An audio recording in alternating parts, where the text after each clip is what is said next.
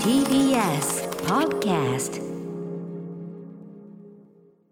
はい月曜日でございます。熊崎君よろしくお願いします。今週も歌丸さんよろしくお願いいたします。本日もね、えー、本日は、えー、第六スタジオに参上しております。はいはい。熊崎君も忙しいんでしょう？これはね。あのスポーツの物件とかいろいろあって、まあスポーツの物件。そうスポーツ物件がですねうんうん。最近発生し始めまして、ええええ。あの先週まあ競馬をラジオで喋ったとかもありますし、うんうん。え今度の週末ですね、うん。えっ、とプリンセス駅伝という駅伝が、ええ駅伝があんだうん。そうなんです。今年度初の一応全体としてもロードレースっていうことですね、うんうん4月から、ね。まあ、コロナ禍でなかなかね、うんうんうん。大学の出雲駅伝っていうのも中止になったりしてましたので、これはでかいわ。そうなんです、だからどういうふうに。それが来週あるんですか？そうなんです。日曜日ですね、日曜日、はい。ということはいろいろそれの取材だの取材だの仕込みだの。仕込みだの。そんな毎日でございまおす疲れ様でございます。ということで熊崎君の近況はもう以上これっきりというね。あのいやいやあの、ちょっと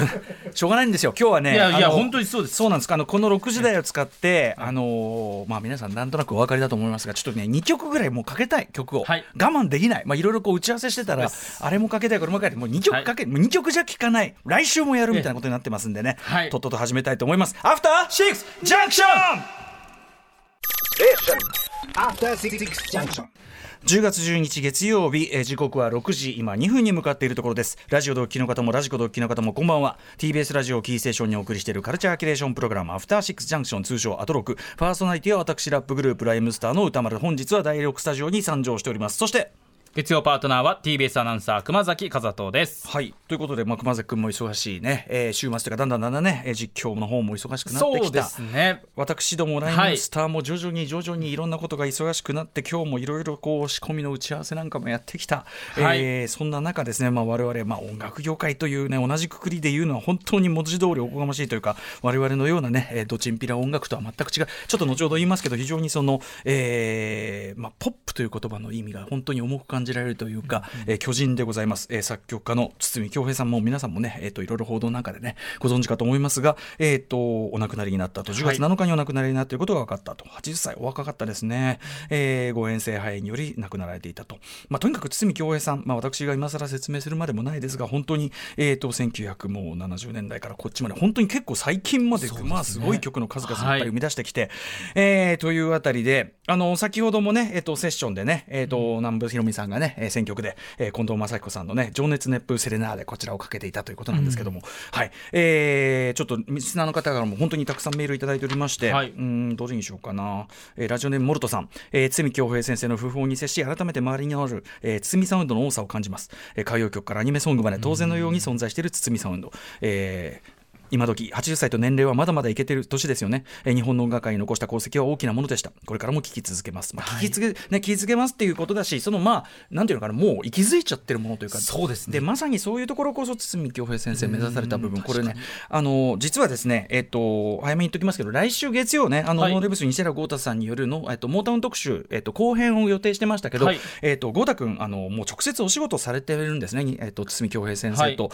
えっと、 Love Together そして DJDJ 届かぬ想いというねこの今日2000年の曲ですけども、えっとまあ、筒美さんプロデュースという形でね一緒に楽曲制作してそこで非常にいろんなことを学ばれたっていうのは、えっと、いろんなところで、えっと表の放送でも言ってますし僕も直接もいろんな話聞いてて、えー、郷太君が何しろやっぱり京平先生のこと語るのが一番いいであろうということで来週は急遽予定を変更変更しまして、はい。えーモータウン特集後編、まあ、モータウン特集はいつでもできるっちゃできるということで、はい。えー、筒美京平先生特集西寺郷太君による、えー、と堤恭平さん特集を来週お送りすることになりました。はい、えーなので、まあ、詳しくはそちら聞いてください。でも、とにかく、その、先ほど僕が言おうとしたのは、やっぱ、ポップっていうね、ポップミュージックって言いますけど、つまり、ポップっ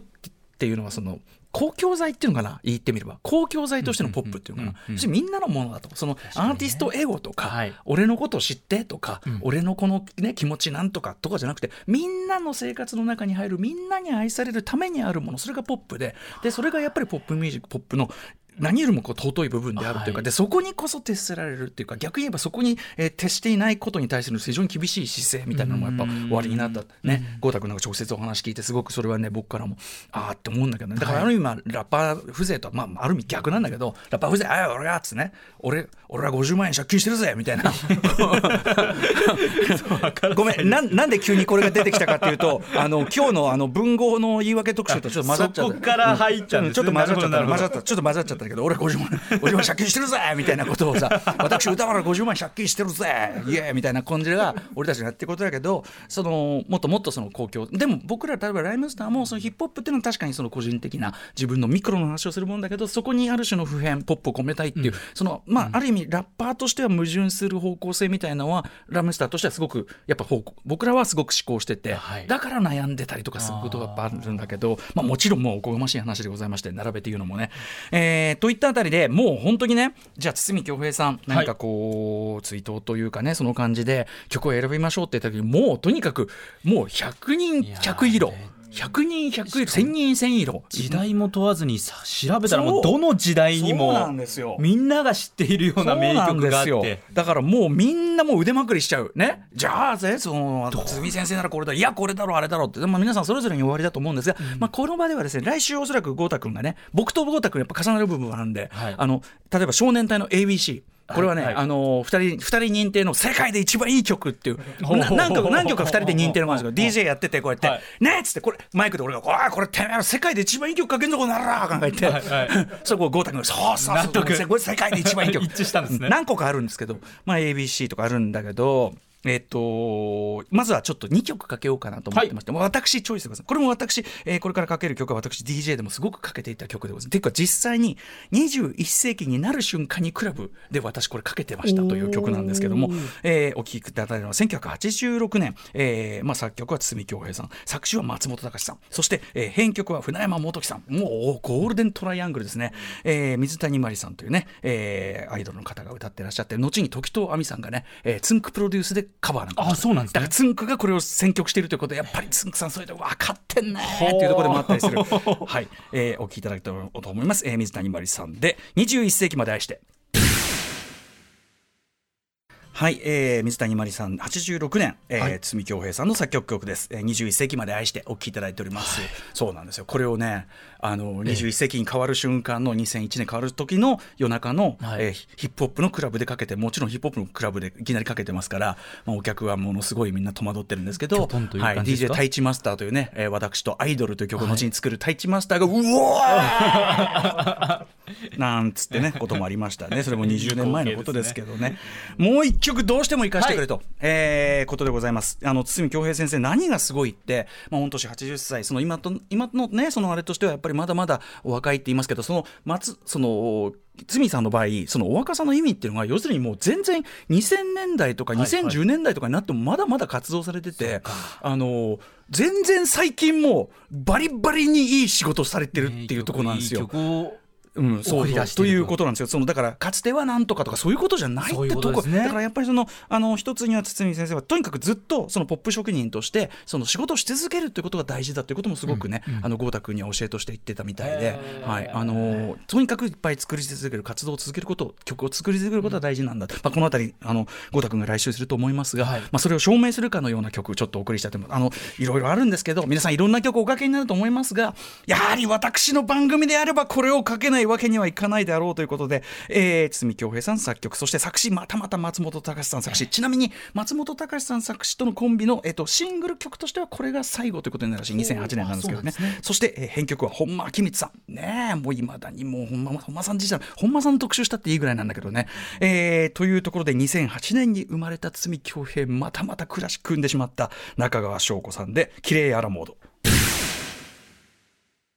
はい中川翔子さんで「綺麗アラモード」お聴きいただきました。とてもとても途中で割って入ることなどできませんでしたというね。聞きちゃいますねフルでね。もうまあもちろんね堤恭平先生美しいメロディーもそうですし作歌詞のねもう松本隆さんの、えーある意味ちょっとしょこたんのこういろいろ歩みなんかも重ねてみてもグッとくるような厚みのある歌詞。そして本間明光さんのこのアレンジの美しさゴージャスさ豊かさこのあのストリングスのねはい。リッチ感とかさ、ちょっとちょっとあのビートルズ調というかさ、そういう感じもあったと思うんだけど、うんいやーもうあの全ての音全ての言葉にこうもう輝きがまさに宿ってるようなねこれが2008年ですから。だからうん。本当にここでまあそうなんです。ここでまたこのレベルの曲を。てかもう最高傑作ぐらいのものも出出しちゃってるみたいなね。うん。まあしょこたんも本当いい曲もらったねこれね。大事に彼女も絶対歌い継いでいくとも当然思いますし。こういう歌歌ってたとそう。私知らなかったです。そうなんですよ。あと、まああ、例えば、あの、先週お越しいただきました藤井隆さん。藤井隆さん、まあ、その音楽プロデューサーとして、私、音楽プロデューサーとして純粋にもう、とにかく今トップを走ってると言っても過言ではないってはい言いましたけど、えー藤井さんのファーストアルバム、ロミオ道行というこのね、アルバムがありまして、これこそ全体がある意味、松本隆さん、筒美京平コンビ、オマージュ、えーアルバムというような感じで、えーもちろん松本隆さん、そして筒美京平さんも参加して、筒美京平さんは、えっと、究極キュートという曲、そしてあの、シングルカットもされた絶望グッドバイ、このシングルなんかもやってたりして、はい。まあまあまあまあもうねどの角度からやったものかっていうね。だからやっぱり私の私にとっての罪さんの何かみたいな、そういう切り口になると思うんですが、まあ来週は何しろ一緒にねその仕事をして非常に薫陶を受けたそうね。うんノーナリウス西田豪太さんの話、はい。これは非常に間違いなく濃厚なものになるんじゃないかと思います。えーということで来週月曜日はノーナリウス西田豪太さんによるモータウン特集を急遽変更いたしましての、えー、堤恭平さん特集になります。えーそして堤恭平さん、まあえー改めてご冥福をお祈りいたします。えー名曲の数々、まあ私どもがあえて言うまでもなくもう生き残ってしまうというかねそれがポップということですかね。はいということで2曲かけさせていただきました、えーこんな感じでカルチャーキュレーションプログラム「アフターシックスジャンクション」今夜のメニュー紹介いってみましょう。6時半からのカルチャートークはラジオ DJ でイタリアカルチャーの伝道師野村正夫さん登場です。今夜はイタリア映画界の新たな才能エドワルド・レオンの魅力やおすすめ作品を紹介していただきます。6月以来の登場ですね野村さんです、はい、そして7時からのえーミュージックゾーンライブダイレクトにはロックバンドランプインテレのフロントマン松本大さんが、えー番組2度目の登場弾き弾き語りライブをお送りします。えっ、とランプインテレさん、えっ、とニューアルバム、えっ、とフラジールが10月14日まもなくこう、えー発売ということでこのタイミングでのご登場でございます。そして7時40分頃からは投稿コーナーファーストマンが先週から復活しました。我こそは宇宙で初めてこれをやった。宇宙で初めてこれに気がついていたとあなただけが信じ込んでいる発明や気づき等々を送ってもらう投稿コーナーです。はい、やべえ投稿がどかどかと来ております。えーそして8時からの特集コーナービヨンドザカルチャー熊崎くんどうなってんの？熊崎くん。まま申し訳ございませんグラビアに夢中でわ忘れておりました。甘い。甘い甘い甘い甘い甘い。謝り方が甘い。今夜の特集は千倍返しを恐れよ。世は謝罪の時代。激しい生き方をした文豪たちの名文さえるずるい謝罪文を読み解き表現力を堪能しよう特集。金がない。締め切りに間に合わない。道ならぬ恋から逃れられない50万円借金している。太宰治。50万円という額はちょっと私今創作ですけどえ太宰治。芥川龍之介坂口安吾など常識破りの生き方をしてきた彼らはその謝り方も文豪級。確かに文章とか言葉を操るわけですからね。謝罪文もね、数々の修羅場を筆一本で切り抜けた彼らの謝罪文はそのせこさも教科書保存級レベル。今夜はその表現力をとことん味わい尽くす特集です。解説してくれるのは大東文化大学で日本語を研究し今年の8月に単行本文豪たちのずるい謝罪文を出版された山口洋二教授。私、えーもうね、えー熊崎君もこれでね半沢直樹に負けない、はい。一級品の謝罪を習得し、ね。あらゆる危機をこの一級品の謝罪で切り抜けるという、えー。だからあの申し訳ありませんでした。こういうんじゃないですよね。そういうんじゃないですね。こういうんじゃないですよね亀田四郎スタイルじゃないかもしれない どうも申し訳ありませんでした、えー。ね、これ私これも好きですけどね。それはそれでありですけど。一つの一つのスタイルとしては好きです。これ歌丸さんも私も本を見ないでこの特集に臨んで、ええ。その反応をおそらくリスナーの皆さんと一緒に反応して楽しんでいこうと、えっと、予習を全面的に禁止された特集そういう特集になっておりますから、どういう内容になってくるでしょうか、はさて番組では感想やリアクションなどリアルタイムでお待ちしています。アドレスは歌丸アットマーク TBS.CO.JP 歌丸アットマーク TBS.CO.JP まで読まれた方全員に番組ステッカーを差し上げます。えー番組ではツイッター、LINE、インスタグラムなど各種 SNS も稼働中です。各種フォローお願いいたします。それでは、アフターシックスジャンクション、行ってみよう。After Six Junction.